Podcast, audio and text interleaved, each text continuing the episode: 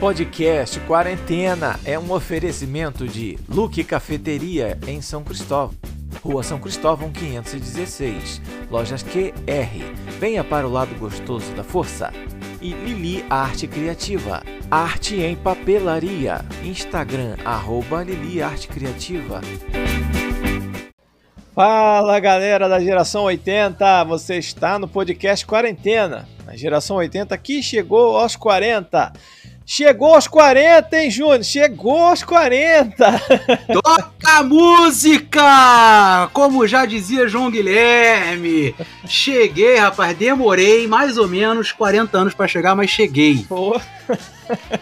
É isso mesmo. Enfim, cheguei. Cheguei cheio de disposição, quase um atleta. Nossa. Sem dor, velocista, Mentira. nadador. Tudo isso, tudo isso. Agora eu vou pedir ao meu amigo eh, DJ Jones tire a música. Porra, essa música, cara. É traumática, né? Porra, é o terror do- dos aniversários. O cara canta parabéns duas vezes. Depois vem o Big. Não satisfeito, vem essa música. Ainda tem gente que, quando termina a música, ainda fala: Vamos lá de novo, não, de novo, de novo. Parabéns. Caraca, velho. É, parabéns e festa de aniversário é um negócio traumático. Mas bem-vindo aos 40, tá, Júnior? Seja bem-vindo aos 40.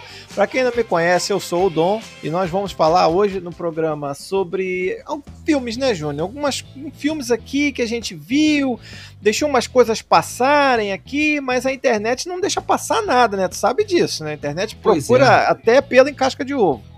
Agora, eu confesso aos ouvintes que não estou muito eh, relaxado Não, tá nervoso? programa de hoje. Não tô. Sabe por quê? Porque eu cheguei aqui pra gravar.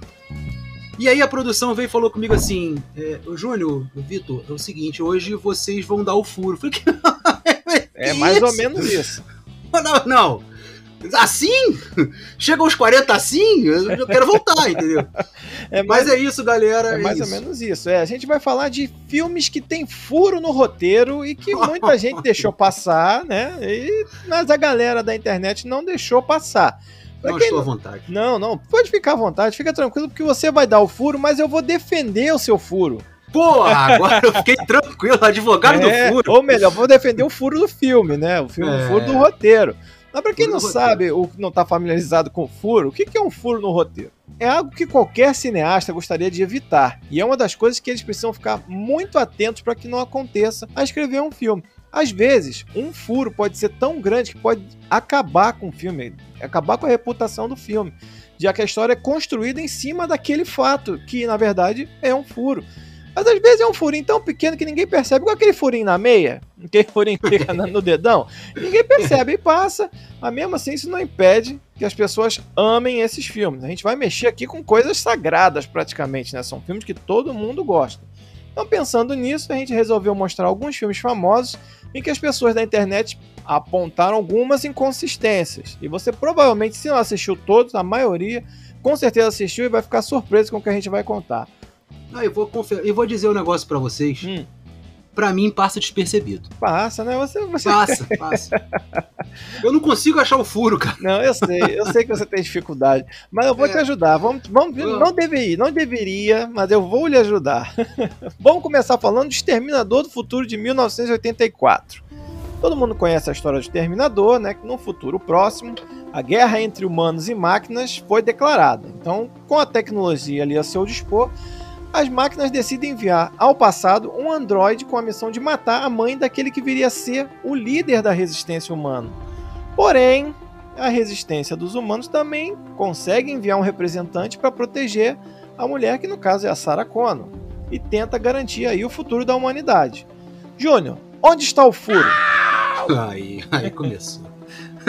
o furo começa logo na primeira parte do filme, quando Kyle Reese e T-800, eu vou mandar um aqui, um T-800. É, que eu já fui no Reese, né? é, tá bom. Vai ficar bonito. É. Viaja no tempo e chega sem roupa. Opa, Pois é. Aí começa o furo. Caio explica que somente matéria viva pode sobreviver à viagem no tempo. Porém, se fosse o caso, deveríamos ver apenas a carcaça do exterminador, já que ele é um robô com matéria viva, somente na parte externa, na carcaça só na parte externa. E aí poderiam até deixar isso passar, cara, mas no segundo filme, Exterminador, já o T-1000, uhum. é feito inteiramente de metal e ainda assim consegue viajar no tempo. O mesmo questionamento fica para o TX-Zen, Exterminador do Futuro 3, aquele A Rebelião das Máquinas. Isso. E John Connor, que também vira um ciborgue, Exterminador do Futuro, Gênesis. Pois Mas é. tem Exterminador do Futuro? Tem, são, também? são seis filmes, cara. Meu São- Deus do céu. São seis filmes. E eu vou te ser bem sincero, eu sou fã de todos eles. Tem a galera que gosta da- do, do original e o, e o segundo. Tem uma galera que gosta só do primeiro. Não, eu gosto de todos, acho todos eles muito bem escritos, muito bem legais. Tanto a parte da participação do Schwarzenegger como o Exterminador é fantástico, como a história em si, eu gosto, gosto de tudo. Mas não tem como deixar passar isso daí, né, cara? Porque na primeira, na primeira viagem do tempo, o primeiro que viaja é, já é o Exterminador. O Kyle Reese vem para evitar que o Exterminador ache a Sarah Connor. E aí, quando ele tá sendo interrogado, ele fala que chega pelado, todos eles chegam pelados, né? Todo mundo vai lembrar que eles têm que roubar. O Kyle Reese rouba a roupa do mendigo, o Exterminador rouba a roupa de quem cabe, né? Porque tem que ser um cara grande para botar a roupa nele, né? É, naquela época o Schwarzenegger era. Ah, Tava puro suco, né? Tava, tava que nem eu. Então, pois é. Aí vou, vou fazer a defesa do furo. Que- é, pois é. Aí que você pode dizer que, como o pessoal falou ali, ah, mas aí o exterminador tem a pele por fora da carcaça, né? Então, beleza. Então aquela pele teoricamente protege o esqueleto dele interior. Mas todos os exterminadores possuem essa pele? Não, porque o T-1000 é feito de metal líquido. Ele se transforma, né? Aquele que se mexe, transforma em outras pessoas e tal, derrete, faz e volta. E o TX é uma mulher também mais, mais aprimorada, um exterminador muito mais tecnologicamente avançado. E no último filme, o John Connor, ele é um ciborgue, ele é um robô também com nanotecnologia. Então, assim, fica difícil de defender. Mas eu acho que a teoria aí que eles podem dar como desculpa é de que todos os exterminadores têm essa pele cobrindo o exoesqueleto de metal. Mas é muito delirante, né? É um pouco exagero, né? Porque foi como você falou. Se só pode passar matéria viva, o esqueleto não era pra passar. Era pra Não ficar. era pra passar. Ia passar só a Mas- pele do cara, toda molenda. É, fica igual o desossado lá da vaca e frango. Isso. Mas assim, o- passa despercebido, cara. Passa despercebido. Passa, passou tranquilo. Tanto que muita gente que tá ouvindo a gente nunca reparou nisso. Nunca reparou. Vamos passar pro próximo filme? Vamos lá. Vamos mexer em outro vespeiro, hein? Vamos falar de Batman Begins, de 2005. Pra quem não lembra, Batman Begins é um filme de origem, óbvio, né? Que é quando o Bruce Wayne vai conta toda aquela história de novo, tem os pais assassinados, aí ele vai viajar pelo mundo, já, já jovem, né? Depois de um certo tempo que da morte dos pais. E aí ele começa a fazer o treinamento tal, e volta pra Gotham City pra se transformar no Batman e enfrentar ali o inimigo que é o espantalho, né? Onde está o furo de Batman Begins de 2005, Júnior? O furo tá no espantalho. Hum. Rapaz, olha isso. Mas a roupa dele é de espantalho, tem que ter buraco, né? É, é roupa preferência, né? Aliás, ficou legal. Aliás, aquela trilogia, eu só não gostei do último. Ah, eu gostei de todos, cara. É, eu não gostei do último. Christopher Nolan, pra melhor. mim, é, é sensacional. É um ótimo Pois diretor. é. Agora, o espantalho, seus capangas, né? Contamina o sistema de abastecimento de água de Gotham com um, composto químico tóxico, tóxico Sim. que é perigoso somente em forma gasosa. Porém, durante várias semanas ninguém descobre. Opa! Isso significa que, aparentemente, ninguém em Gotham ferveu água de torneira para beber café, Opa, nem um chazinho. nem um chazinho. Não usaram vaporizadores e muito menos tomaram banho. Opa! ah, mas calma aí. E aí? Banho quente, né? Banho quente. Banho quente, banho quente. É o aquele- gelado dava pra tomar. Não, Naquela época de... É, aquele banho quente que sai aquela fumacinha e tal. É, né? não tomaram esse tipo de banho. Não, mas aí ferver a água pra tomar café. Ninguém tomou café em uma semana? Não, não tem como. Não tem como. E... Numa cidade inteira? Na cidade tem um chazinho. Também naquele chá das 5. É. Ninguém tomou. É um furo no roteiro, né? Mas vamos dar. Nem o próprio Batman, pelo grande Alfred, né? Que prepara sempre lá o É, esse esquema todo, é. é isso. O Alfred que ia se dar mal, né? Que ele ia fazer tudo, né? Ele que faz tudo pro Batman, pro Bruce Wayne, ele É. se dá mal. Mas vamos defender o furo? Vou defender o seu furo. Não devia, mas vou defender. Como o espantalho precisou, pra quem lembra do filme, precisou roubar um gerador gigante de micro-ondas da- das empresas Wayne, inclusive. para evaporar a água dos reservatórios, supõe-se que para que essa substância tivesse um efeito nocivo, seria necessário evaporar uma quantidade muito grande de água para que as pessoas respirassem aí durante um tempo maior e aí sim serem envenenadas. Mas em momento nenhum do filme isso é explicado. Então só fala que precisa derreter a água, que aí quando entra em formato gasoso, as pessoas vão morrer, todo mundo envenenado. Mas em momento nenhum falou que tinha assim, pequena quantidade, podia ser um cafezinho. Ninguém falou. Então ficou, É, porque ficou aí um furo. Não é um furo. É um furo. É um furo dos bons, hein? Esse já é um furo que a galera dá pra. Quem é Olha, mais ligado aí, né? achamos um furo no roteiro de Christopher Nolan. Caraca, É, rapaz. Olha isso. Eu vou ter que mandar uma mensagem pra ele. Ah, irmão, achei teu furo. É, e é grande, hein? É. Vamos lá, mas muita gente deixou passar. Vamos ao terceiro filme, onde tem um furo. Esse aqui já é mais fácil até de explicar. Engraçado. Ah, esse aí tem É. furo pra tudo que é lado. Tem- e, e é variado, né, Júnior? Que a gente tem aqui ficção, tem filme de super-herói, tem filme de terror, tem filme de comédia também. Tá, tá variado, tem furo em todo lugar. Vamos falar de Premonição 3, que é de 2006, né? A franquia Premonição, que também tem filme pra caramba, Júnior. Acho que são oito no total, ó. É, eu vi todos, cara. Esse aí eu vi Eu todos. também, alguns no cinema, inclusive. Aliás, eu, eu quando eu tô dirigindo Hum. e fico atrás daqueles aqueles caminhões com aqueles canos, Ei, lembra eu passo logo, naqueles. né? Ah, eu não fico, não. Eu não fico também, não. Não, não fica. Quem já viu Premonição não passa por isso. Não, não fica. não fica mesmo. Mas vamos lá, vamos lembrar do 3, é aquele da Montanha Russa. Pra quem não Ah, lembra, sim. é aquele da Montanha Russa. Seis anos depois de um grupo de estudantes terem enganado a morte, né? Um adolescente tem um pressentimento de que aquela viagem na Montanha Russa vai dar merda. Alguma coisa vai acontecer, e aí ele, ele tem aquela visão, vê aquele merdelê todo e tal. Mas tem um furo já aí no início do filme, né, Júnior? Qual é o, o furo da premonição? É, a premonição acontece com a protagonista no parque de diversões. Logo de cá. É, ela vê que algo de errado está acontecendo lá com os suportes hidráulicos do carrinho da montanha russa. E uma, da uma das pessoas acaba derrubando uma câmera. A alça se prende nos trilhos e isso acaba causando o seu descarrilhamento. É isso? Isso aí. Bonito? E um acidente mortal com diversas vítimas. Aí acontece aquele. Cara, é um negócio sensacional. Tipo, o troço escorrega, bate no outro e morre uma imunda. Isso, é uma reação em cadeia, né? Vai acontecendo É. um monte de coisa. Só que aí, depois que passa aquele acidente todo, aí ela vê que aquilo foi uma visão. Né? Sim. E aí que vem o furo. É que ela faz um escândalo, né? Após a, a premonição, ela faz um escândalo e várias pessoas deixam a montanha russa. Incluindo a que estava com a câmera. Opa! O acidente acontece da mesma forma. Mesmo que a alça da câmera não tenha se prendido nos trilhos do brinquedo. Aí é que está. Então, vamos lá. Aí ela sonhou, né, que teve aquela premonição, teve a visão e tal. Só que dentro daquele problema lá que ia acontecer com o carrinho, o que ia desencadear o acidente inteiro era aquela câmera, né, que ia tirar o, o carrinho do trilho. Exatamente. Só que a pessoa que ia largar a câmera também saiu da- do brinquedo. Então, assim, vou defender o furo.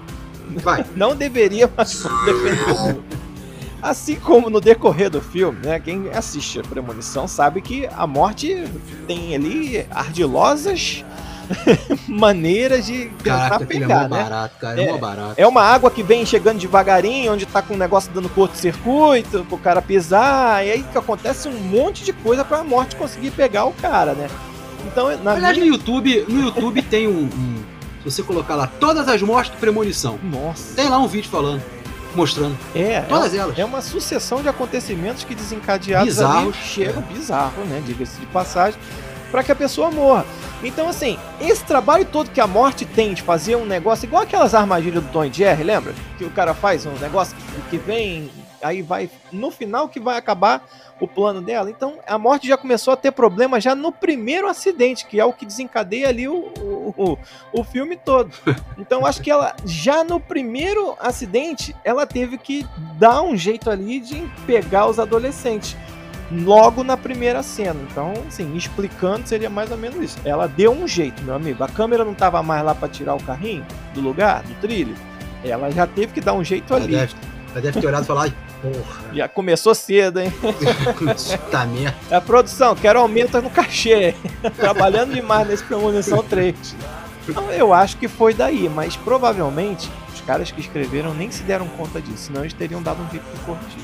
Se você não, É, e certamente. se você que tá ouvindo não lembra disso, assiste o Premonição 3 e vê que a pessoa que, so- que causou o acidente com a câmera sai do acidente. então era pra ter evitado o acidente. Era, era. Ou ser um pouco diferente. Né? Pelo Bom, menos enfim. diferente. Enfim, tá aí. Pra você conferir depois. Se você não acredita no que a gente tá falando aqui, assiste o filme de novo. Reassiste lá que você vai ver, vai dar razão pra gente. Pelo menos a cena, né? Pelo menos essa cena. É, pra você ver que a gente não tá falando besteira. Agora vamos lá. Próximo filme tem um furo. Então vamos voltar agora pra 1999. Vamos falar do filme A Múmia. Lembra da Múmia, Júnior? Lembro, lembro. É, Perfeitamente. Vamos lá, a história da múmia, resumidamente, é um grupo de arqueólogos ali que em 1923 estão explorando o Egito. Nessa exploração, eles encontram um corpo mumificado de Imhotep. Ó, é, Imhotep é a múmia, né? É o nome da múmia. Pra quem não sabe, o nome da múmia é esse, Imhotep.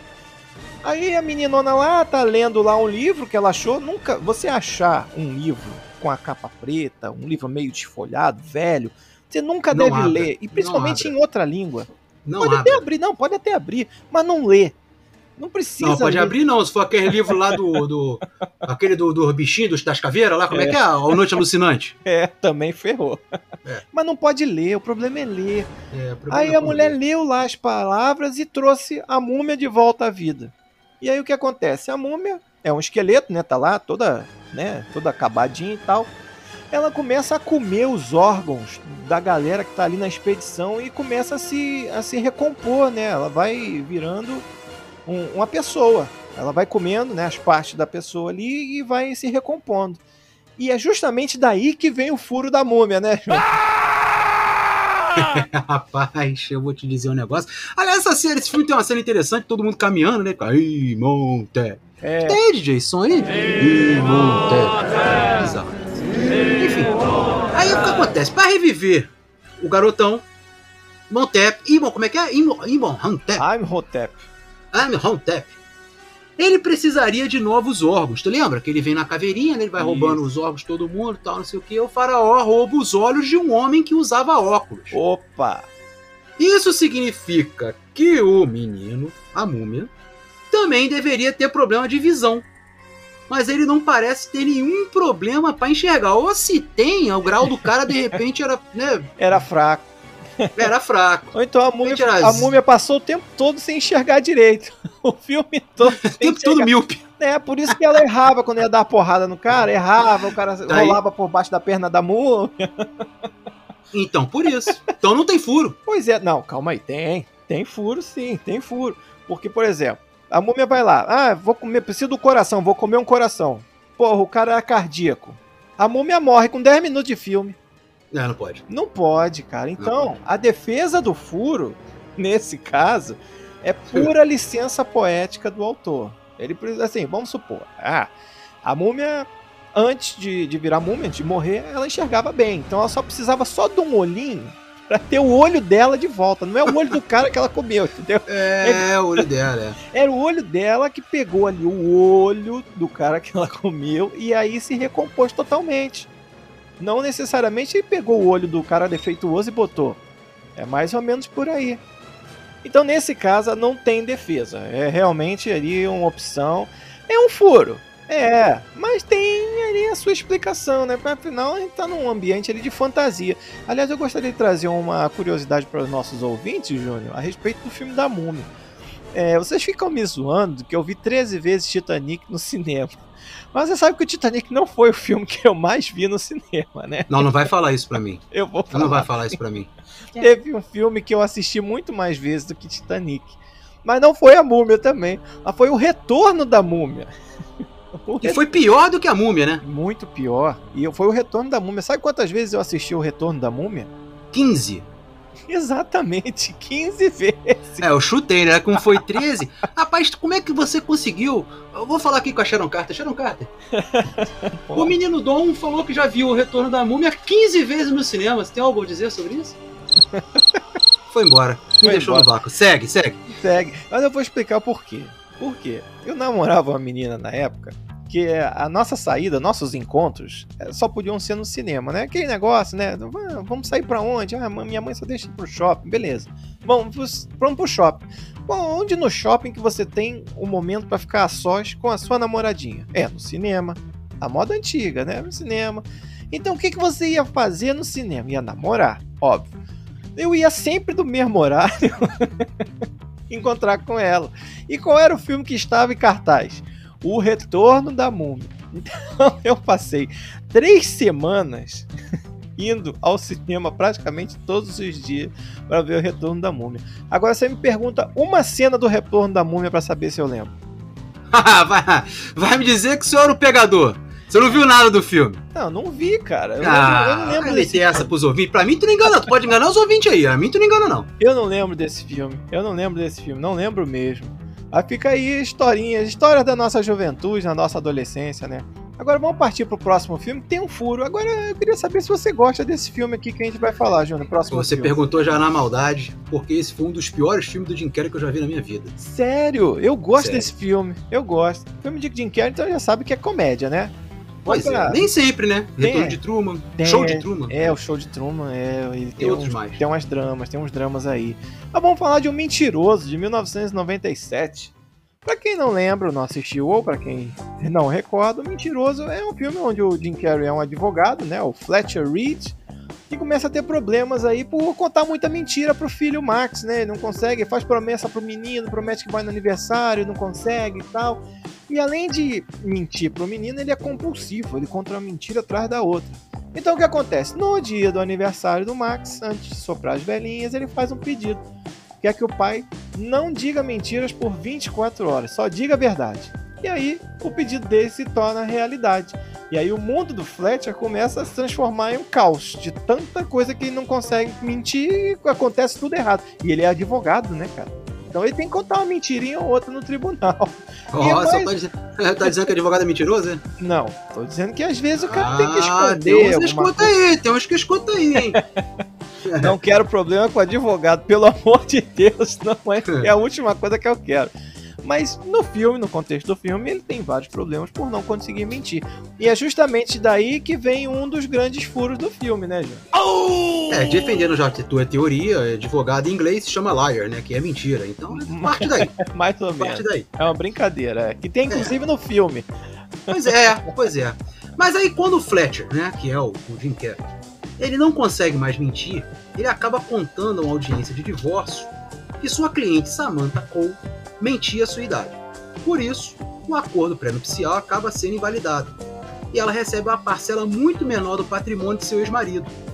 Acontece que, na realidade, devido à idade incorreta, o juiz deveria ter anulado completamente o casamento de Samantha e ela não deveria receber absolutamente era nada. Isso, eu lembro muito bem desse caso e a audiência que viu esse filme também vai lembrar, né? Que ele fica tentando mentir e não consegue e tal. Aí ele, ele, ele vê um negócio que ela falou: vem cá, você casou com quantos anos? Aí ela falou: 19. Ah, mas a sua identidade aqui diz não sei o que. Aí ela fala: não, eu falsifiquei para poder casar. Então, na verdade, você era menor de idade. É. Aí o cara anula o contrato pré-nupcial. Mas na verdade tinha que anular o casamento todo, porque ela, como menor, não podia casar. Não é, podia. É, pois é. Aí começa o furo do roteiro. Isso. Agora eu posso defender o furo? Posso ser o advogado do furo? Def defende o advogado do furo. Como nos Estados Unidos existem leis que variam de estado para estado, de município e tal, pode ser que lá onde foi feito o filme a lei fosse diferente. Então talvez ela pudesse casar como menor de idade, mas não poderia aí sim assinar um contrato pré-nupcial. Se fosse aqui no Brasil, já estava tudo errado, né? Porque não pode casar e acabou. Acabou o caso, não tem, não tem direito a nada. Não podia casar menor de idade, acabou a história aí. O mentiroso ia ter, uma, ia ter 20 minutos de filme, Júnior. Aqui no Brasil. O filme é fraco, o filme é, o filme é fraco. ah, eu gostei do mentiroso, cara. Eu não gosto desse negócio. Eu não gosto de filme assim, cara. Não. Eu não gosto de filme assim que você sabe que o cara não vai mentir o tempo todo, entendeu? Que ele vai mentir parte do filme, daqui no final ele vai parar de mentir e tudo mais. Então é, é, eu não, não consigo ver, eu não consigo. Me irrita. Então vamos lá, vamos falar do próximo filme. Agora vamos pra 2001. Você tá vendo que a gente tá, tá variando aqui nas décadas, né? Mas a gente tá falando de tudo de filme antigo, né? Filme com pelo menos 20 anos aí de idade. Mas vamos falar de 11 Homens e um Segredo. Caraca, esse filme é sinistro. Vamos lá, pra quem não lembra desse filme, dessa história, mais ou menos, é um sujeito, né? Um homem ali que decide em 24 horas ele sai da, da cadeia, né? E aí, o que, que ele faz? Saiu da cadeia? Não, vou me regenerar? Não. Ele quer assaltar três cassinos em Las Vegas num dia só.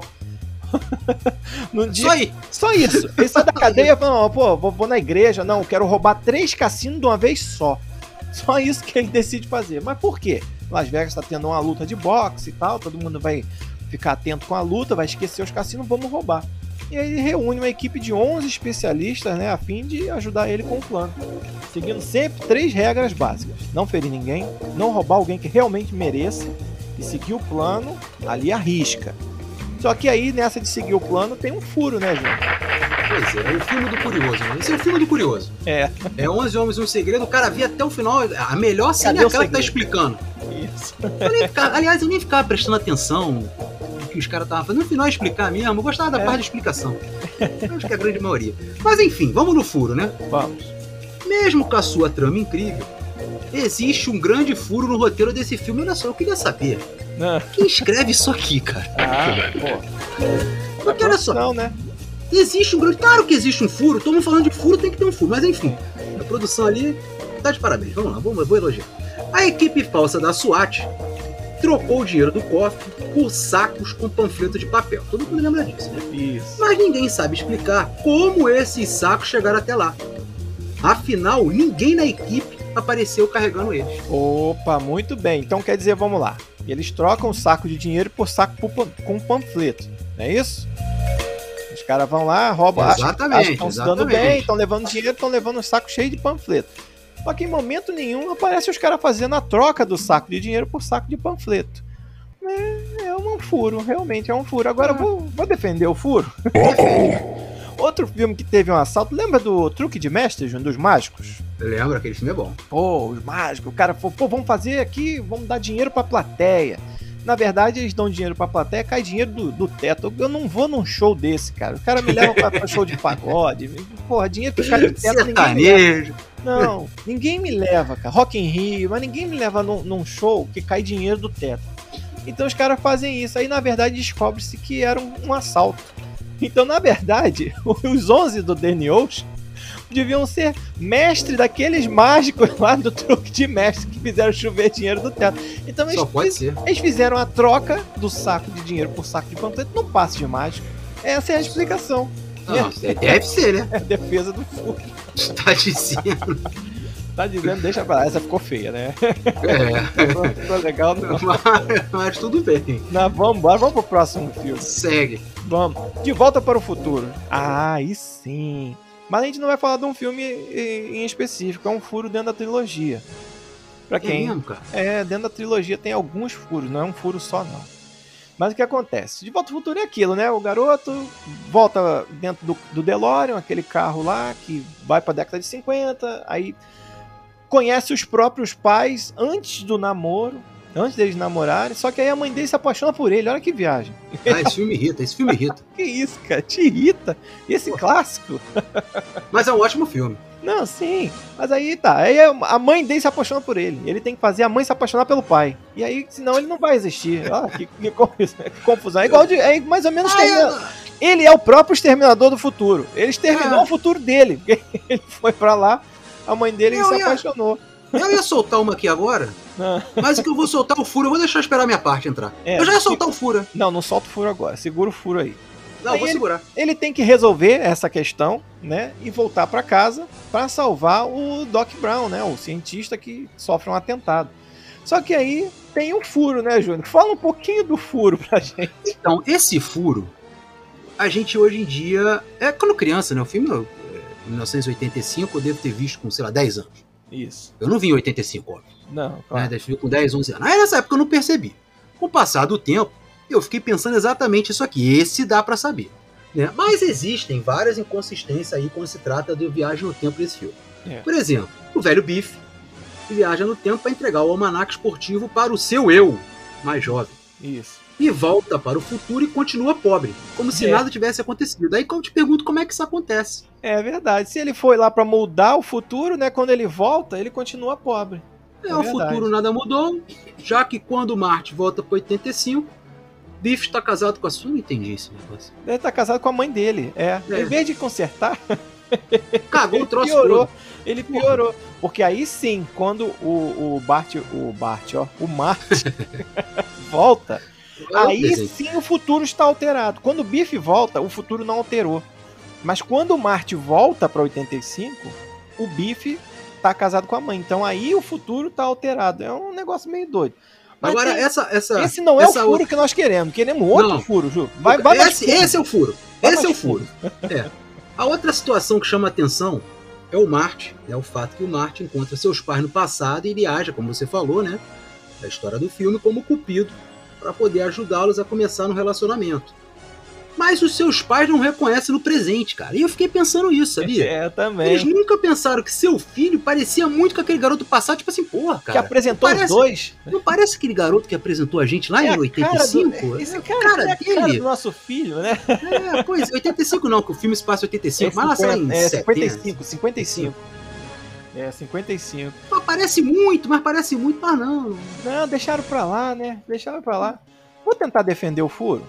Tenta. Eu vou defender com a defesa do roteirista do filme, tá? É, o roteirista, o cara que deixou o furo, ele tentou explicar que isso aconteceu há muito tempo, então eles não lembravam mais que foi muito rápido. Mas ninguém aceitou essa desculpa, não, parceiro. Como assim? Aconteceu há muito tempo, foi muito rápido. Pô, faz sentido, cá, faz vo- sentido. você, você é um, um homem casado, você não lembra quando você conheceu a sua esposa? Eu lembro perfeitamente. Obviamente você lembra. Se tivesse sido alguém que apresentou você a sua esposa, se não tivesse você chegado lá dando uma cantada, né? Você ia lembrar de quem foi que apresentou. Como Olha, eu não lembro. sei. Mas assim, é, é, eu, eu acho que se eu visse novamente. Que foi o mesmo rosto, na verdade, né? É, já pensou? O- Você tem um filho. Aí o teu filho com a mesma cara do cara que te apresentou a tua esposa. Ah, Rapaz, não dá não. Se Ah. você parar pra pensar bem, não dá não. você acha que faz Você não ia pensar nessa possibilidade. Você acha então que tem sentido É. a explicação do roteirista? Tem, tem. Faz sentido. Então o furo tá tapado. Tá tapado. Então vamos tapar esse furo. Beleza, Tapa o furo. beleza. Passa o cimento, Passa. tapa o furo, vamos pra outro, vamos para outro furo. É, presta atenção, você, por exemplo, você é casado há quantos anos? Ah, já tem uns 10 anos pelo menos. Aí, tá vendo? Tentei, peguei o furo. Já não sabe quanto tempo tá casado. É, tem mais, tá? vai te matar, hein? Ah, Tem mais tempo. eu queria, eu queria é, dar, mandar um recado pra produção. Não, Vamos começar a fechar o estúdio. é. Vamos botar Mas- a chave, né? É a chave. é. Enfim. Cadeado, uma corrente. Enfim, é. é, não, bom, eu até perdi onde eu tava. Vai, Vamos, vamos pra próxima, vamos pra próxima, É, próximo vai. filme. Vamos Vai. pra 2015, estamos chegando mais perto, ó. Estamos indo pra 2015 agora. Vamos falar de filme de super-herói, vamos falar da Marvel, hein? Tem furo no filme da Marvel, Júnior? Ah, deve, tem, deve ter vários. Tem. Vamos pra Homem-Formiga de 2015. Filmaço, hein? Ô, filme, filme de comédia, né? Disfarçado de filme de herói. Mas vamos lá. filmaço. Dr. Hank Pym transforma o talentoso ladrão em em herói, né? Que é o Homem-Formiga. Ele tenta impedir ali o seu Dr. Pym que seu antigo pupilo consiga replicar ali a, a roupa, né? Que diminui, dá o poder de encolher, esticar e tal. E que dá também força sobre-humana e a capacidade de controlar um exército de formigas. Que poder, que poder. Mas vamos lá. Tem um furo nisso aí. Tem um furo que, que é explicado até pela própria filha do Dr. Hank Pym, que depois se tornaria Vespa. Vou pedir pro DJ Jones soltar aqui a explicação dela, por favor, DJ Jones. Pode soltar aí a própria explicando? Mesmo pequeno, a força é mantida. Você vai ter a força de um homem normal, porém um centésimo do tamanho. Vai ser uma bala.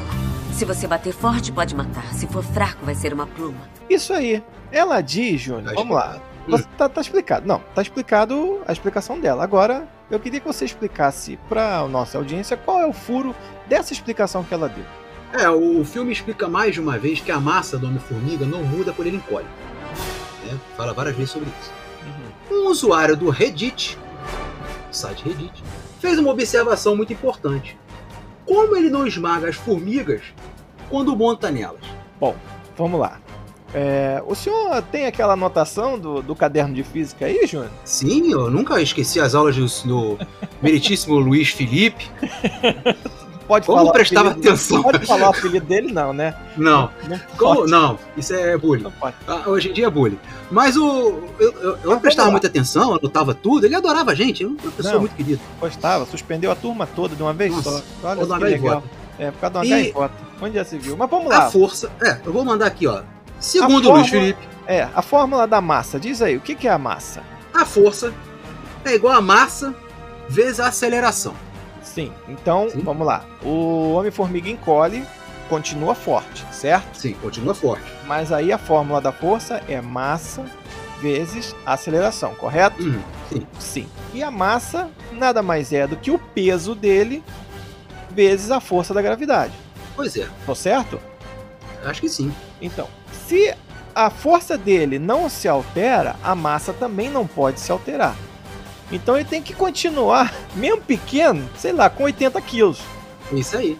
Como é que É, ele monta na o formiga? Fúria do Reddit, é isso aí. E como do que ele monta na formiga? não dá, né? É um Mas aí eu vou voltar naquela teoria. Hum, Quando eu falei. Não, eu já falei até isso aqui no podcast. uhum. Do filme do Homem-Aranha, eu cheguei pro amigo meu e falei, vó, rapaz, e aí?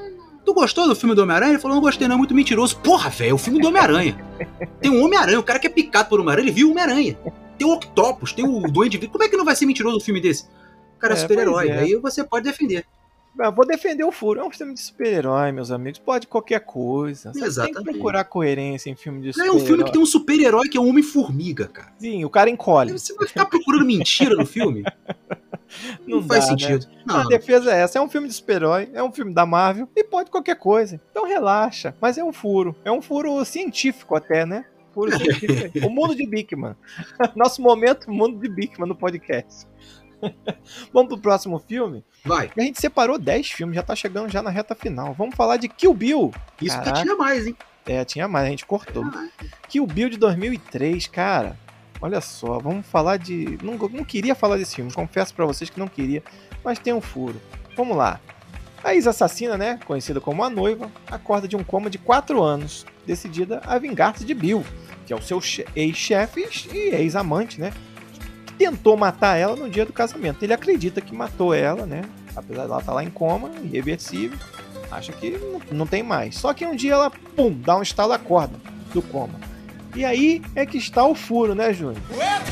É, rapaz, após, após ficar vários anos em coma, é estranho, né? Que apenas os músculos da perna de Beatrix Isso. tenham atrofiado. Seus braços ainda estavam fortes, como se ela se exercitasse durante o coma. né? Trabalhando, até deitada, mas tá dando aquela. Ela consegue se mover com facilidade pelo chão. Se joga uma cadeira de rodas e aí neutraliza várias pessoas. Pois é, ela mata o cara, inclusive. E aí? Pois é, cara, é, eu, vou, eu vou tentar defender esse furo aí, porque é Tarantino, cara. Tarantino não tem furo. Não, não Mas tem. vamos lá, vamos lá. Vamos tentar defender. Ela fez um treinamento de Pai Mei. Quem viu sabe que o Pai Mei ensinou ela pô, fazer tudo, né? Mas aí é ela ter a- o poder de desatrofiar os músculos da perna e andar em, em poucas horas, né? Porque isso aí em poucas horas. Ela fica de- deitada, sentada dentro do furgão, né? E algumas horas depois ela já tá andando, dirigindo, inclusive. É, Pai Mei. Então, assim, devido àquele treinamento do Pai Mei, ela consegue readquirir o controle das pernas. Ele começa mexendo no dedão, né? Só o dedão. E aí vai, né? Não sei o quê. Mas eu estudei, rapaz, eu fiz uma pesquisa rápida aqui. Eu sou um Hum. cara que assistiu muito do Dr. House. Dr. House diz na série que existe uma síndrome chamada Síndrome de Guillain-Barré que Sim. causa, que causa isso. A pessoa vai perdendo os movimentos da- das pernas e tal. Mas isso normalmente é ocasionado por uma infecção ou então um, um tipo de medicamento que você toma. Até ela poderia tomar esse medicamento lá no hospital enquanto estava em coma que causasse isso. E até pode até ser o diagnóstico dela, assim. Se o Dr. House estivesse aqui, diria é Guillain-Barré. É, Mas não, não se cura dessa forma. Ela tem que fazer fisioterapia, tem que fazer tratamento, tomar remédio. Então, realmente, é um furo que ela continuou forte nos braços, né? E as pernas lá não conseguiu mexer. Mas enfim, fica É, aí pra é filme, a né? galera. É filme. É, é filme. E é Tarantino, né? É Tarantino. Então deixa. O cara, Tarantino, o cara pega a espada, corta um, um braço aqui, jorra sangue. Né? O cara dá um tiro, explode o cara com um tiro de pistola. Então, é É, Tarantino, né? Eu sou fã de Tarantino incondicional de carteirinha. Essa aí vamos deixar passar. Tá defendido. Furo Tá do defendido. Tá então, defendido. buraco tapado, furo tapado. Tapado. Vamos lá. Próximo filme, um filme de comédia. E bom, hein? Bom, você gosta desse filme? Eu gosto desse filme. Ah, que bom. Então você vai falar, vai falar do furo com propriedade, né? Pô, Vamos lá. Eurotrip, Passaporte da Confusão de 2004. Uma sinopse rápida do Eurotrip, pra quem nunca assistiu, eu vou te ser bem sincero, cara. Eu trabalhei em locadora e na época que saiu esse filme, todo mundo queria ver esse filme. As crianças queriam ver, e o filme tinha sacanagem pra caramba. E as crianças queriam alugar, e eu tinha problema, que deixava alugar, e depois vinha o pai reclamando que eu deixei o filho levar o filme. quase apanhou. Pô, cara, é um filme que deu muito problema na época. Mas é É, um filme legal. é bom. É bom. Bom, a rápida sinopse do Eurotrip é o seguinte: o menino Scott Thomas, né? Depois que ele se forma lá na formatura, fala que vai passar o verão com a namorada, só que ela dá um fora nele. E pra piorar a situação, ele tá conversando lá com uma menina já pelo e-mail e tal. O amigo dele acha que o menino, que a menina que ele tá conversando é um- uma pessoa do sexo masculino, por causa do nome Mickey. E acha que ele tá falando com um gay. Aí o cara entra no e-mail dele e manda um e-mail desaforado pro tal do Mickey, que na verdade é uma menina. E Mickey vai e bloqueia ele. Aí o que, que ele faz? Viaja a Europa toda para falar pessoalmente com o Mickey, já que agora ele tá solteiro e Mickey é uma menina muito bonita. Então ele vai lá para tentar se desculpar com ela e ver se rola alguma coisa para consertar isso daí. E é daí que vem o furo, né, João? É porque após o, o- a Mickey, né? Ela bloquear, após o mal entendido, ela vai lá, bloqueia o e-mail do Scott e tudo mais. O garotão vai atrás dela, sendo que ele poderia simplesmente criar um novo e-mail e mandar uma mensagem pra Mickey se desculpando. Só isso. Isso, falando, Mickey, não fui eu que mandei. Isso aqui foi um amigo aqui que achou que, que era um cara. Não, é- não tinha nada a ver com você, não fui eu. Ele se passa, Pronto. o amigo se passa, tava resolvido o problema. O filme acabava aí. Né, Não tinha Eurotrip nenhuma. O nome do filme ia ser um e-mail. um e-mail. Só isso. Mas aí é o que eu te falo. Às vezes, a trama inteira do filme perde o sentido por causa desse pequeno furo. Que é o que acontece justamente nesse filme. E aí, porra, ele faz uma viagem muito doida, né? E tudo acontece. Aí acontece de tudo. Acontece de tudo. Agora, vamos fazer uma defesa aqui pro nosso amigo que foi atrás da Mickey lá na Alemanha? É. Pra que criar um e-mail novo se o cara pode cruzar a Europa toda tentando transar? É melhor, né não? O cara tem esse, esse poder, né? Aqui tem essa possibilidade, por É, que tem que essa vai fazer? possibilidade. Tá com a grana pra Tá fazer com essa dinheiro. viagem. O No cara meu vai caso, eu tinha que um mandar e-mail. É, é só fazer lá no Hotmail, né? o- É. No Terra, faz um e-mail de Terra, Bom, no Ball e manda. Mickey, não sou eu, desculpa, era o meu amigo que falou. Não, o cara faz uma viagem pra se desculpar pessoalmente. É. Olha que viagem. Literalmente, mas tá defendido. Foi por uma boa causa essa viagem e que rendeu boas aventuras. pô, pois é, tem história pra contar. Teve, teve, foi história. Agora vamos, chegamos no último filme, Júnior. É o filmaço, hein? Ó, Outro filme de super-herói da Marvel, hein? nossa. Agora, esse é um furo, tá? Esse é um furo de verdade. Rapaz, o fu- furo começa quando teve esse filme. Não, eu não acho esse o pior, não. A gente tá falando de Homem de Ferro 2, não acho pior. O 3 é pior. Aí é o furo demais. O 3 é o furo, é bem mais embaixo. o Homem de Ferro 2, pra quem não lembra muito bem da história dele, o que acontece? Todo mundo já sabe que Tony Stark é o Homem de Ferro. Então, mesmo. todo É. mundo já sabe, é. E o exército quer dividir, quer pegar, né, na verdade, a tecnologia da armadura dele pra usar no, no, no exército. E é aquelas, é aquelas tem, é o filme que tem aquela cena da, da briga do Rhodes, né, com a outra armadura do Homem de Ferro, aquela toda dourada, sem pintura, com o Homem de Ferro naquela festa, né, que ele tá meio bêbado, não sei o quê. tem aquela briga, né, aquele negócio legal. É esse filme que acontece furo logo no início, que é quando é apresentado o vilão do filme, né, Júnior? É a primeira aparição logo de Van Vankel. É na corrida do Grande Prêmio de Mônaco, Isso. É, ele aparece disfarçado como membro da equipe técnica. Aí o vilão vai direto para a pista de corrida e ataca o Tony Stark. Isso. Estava no carro após seu piloto ter um problema antes da corrida. Mas como é que o Ivan sabia que isso ia acontecer? Aí é que fica a questão. Pois é, porque o que acontece? O piloto do. O Tony Stark é dono da equipe de corrida, né? Que na, ali não é Fórmula 1, mas é alguma coisa muito parecida com Fórmula 1. E aí o piloto tem um problema, não sei se ele não lembra agora se ele passa mal, quebra uma perna, sofre um acidente, alguma coisa. Aí, porra, Tony Stark, no alto da sua arrogância, fala: Não, pode deixar que a equipe é minha, eu vou pilotar e vou ganhar essa corrida. Só que aí acontece um acidente e o Ivan Vanco vai lá, disfarçado de fiscal de pista, né? Vem com aquele chicote, corta o carro do Tony Stark no meio e vai para cima dele, né? Para matar o Tony Stark. Como que ele ia saber que o cara ia tomar o lugar do piloto? Não tinha como, né, Júnior? Não, não tinha como saber. Não tinha como, porque. O cara preve, pre, previu. Não, é, pois é, aí eu, eu, eu, posso defender o furo ou esse Vai. furo não tem defesa? Eu acho que não tem defesa não, mas vai. Oh, eu, na minha opinião, a defesa do furo vai do seguinte princípio. O próprio Ivan Vanco sabotou o piloto. Colocou ali um Ah. negocinho na bebida dele, botou um laxante na comida do cara, sem E ninguém, ninguém ver. viu, ninguém viu, ninguém Não. viu. E, aí, e ainda plantou na mente do Tony Stark que era ele que tinha que correr. Igual o Will Smith fez com a menina que fazia a Arlequina naquele filme Golpe Duplo, lembra? Lembro, pô, perfeitamente. Ele era golpista, a menina era golpista. Quando se encontrou os dois, meu amigo, foi um golpe perfeito. É mesmo. Aí ele, eles tinham que escolher o, o número do jogador, ele Ah, mandou aquela aposta que ele fez lá de Sim, cima. sim, sim. Maluco, ele botou o número do cara em tudo que ele via na frente uns dois dias. o cara não tinha como escolher outro jogador. Então foi mais ou menos isso. O Ivan Vanco fez lá uma lavagem cerebral no Tony Stark e falou: Ó, se o piloto passar mal, você que tem que correr, tu é o cara, tu é o dono da porra toda. É, não bota outro cara ali não, não bota Não, outro não tem piloto reserva, é o cacete, é você. Não. Assim mesmo. E ele foi pra lá. Mas é um furo, é um furo. Aí o pessoal vai falar assim: Ah, mas o Ivan Vanko tava querendo atacar o Tony Stark em qualquer lugar porque sabia que ele ia estar em Mônaco. Sim, mas ele ia ter muito mais trabalho se tivesse que atacar ele na festa, por exemplo. Ah, eu queria comer.